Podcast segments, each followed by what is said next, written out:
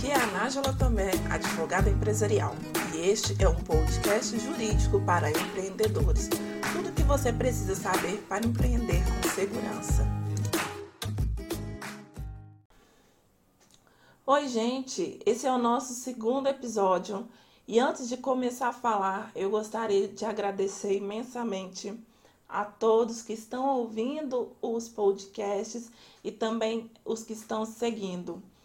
Para quem ainda não seguiu, segue lá para me ajudar a entregar esse conteúdo para cada vez mais pessoas. E hoje nós vamos falar de três pontos de atenção na sua empresa, que são aspectos que você deve prestar atenção, porque um erro pode ser crucial para a sustentabilidade do seu negócio. Mas antes eu quero falar um pouquinho sobre por que, que eu escolhi esses três pontos. Durante a minha jornada como advogada de empresas, era muito comum eu encontrar essas falhas, já que, óbvio, os empresários focavam mais no core business. É normal isso acontecer. É, só que alguns erros eram cruciais para a sustentabilidade da empresa e muitas vezes não havia é, outro meio para consertar sem sacrificar o negócio. Mas aí você pode estar se perguntando, né? Ah, mas isso é para grande empresa.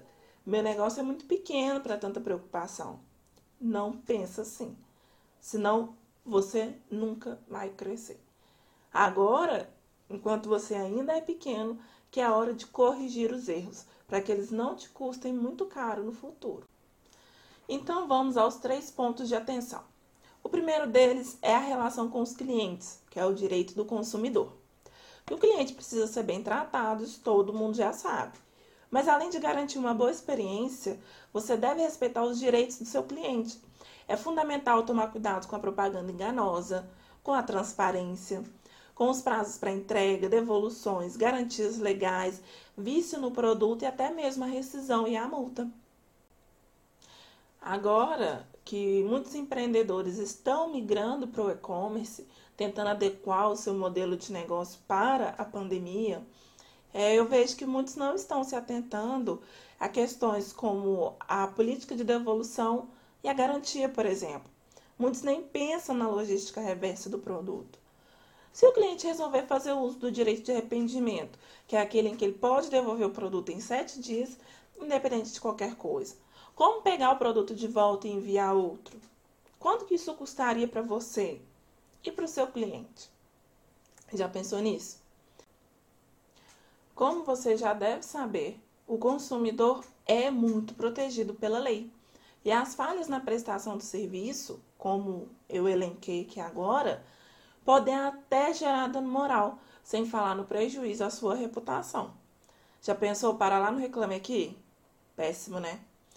As regras do direito do consumidor são bastante simples, mas é importante que você as conheça e tenha também contratos e termos bem claros e que prevejam a maior quantidade de situações possíveis.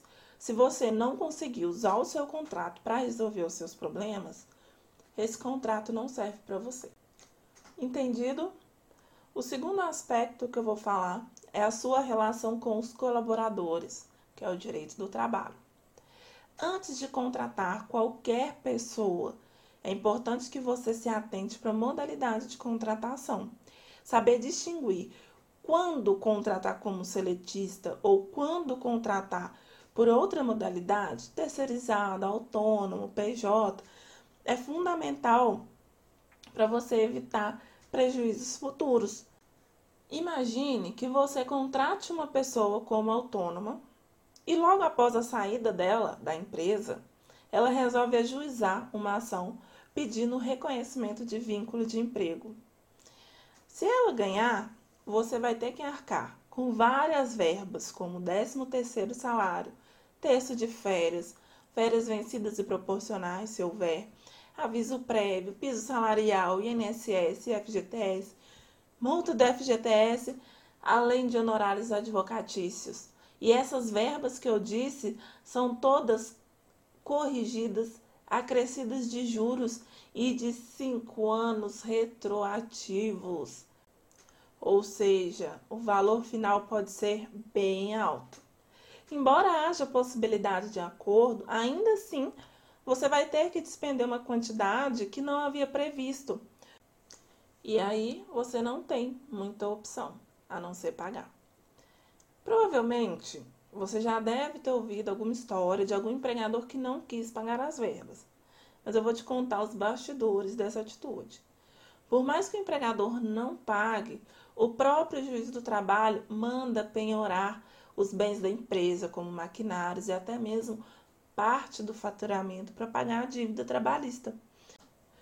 E se em algum momento aparecerem indícios de que houve dissolução irregular da empresa, que é quando o empresário simplesmente fecha as portas e não encerra é, a empresa administrativamente, é, os bens pessoais do sócio irão responder pela dívida. O carro, o dinheiro, a casa que não seja para moradia e etc.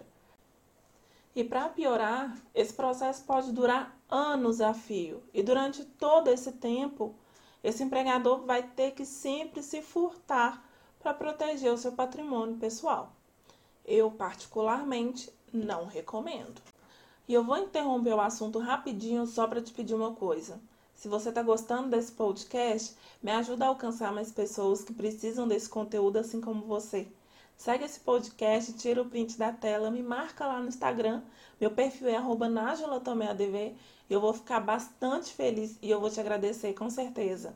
Me manda seu feedback, é, pode me mandar lá no Instagram que eu sempre respondo, tá bom?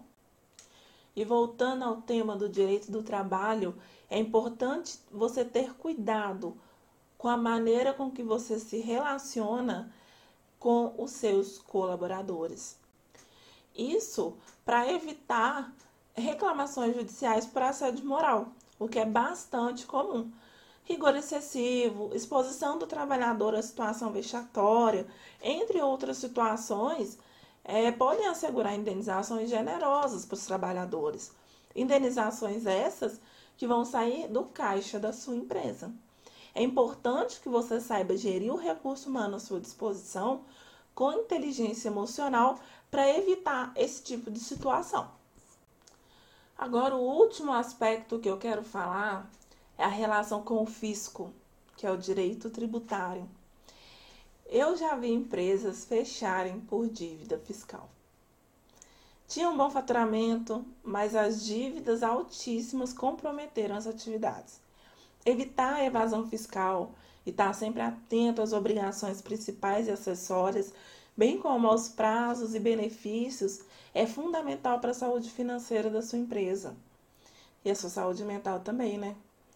Faça um bom planejamento tributário, e ainda que você tenha um contador, procure conhecer minimamente como funcionam os tributos. Uma boa gestão financeira e um bom planejamento tributário evita que você pague multas e recolhimentos retroativos de impostos. Agora, se essa dívida entra para a dívida ativa e ela vira objeto de uma execução fiscal, saiba que você não vai ter muito tempo para adiar o pagamento da dívida.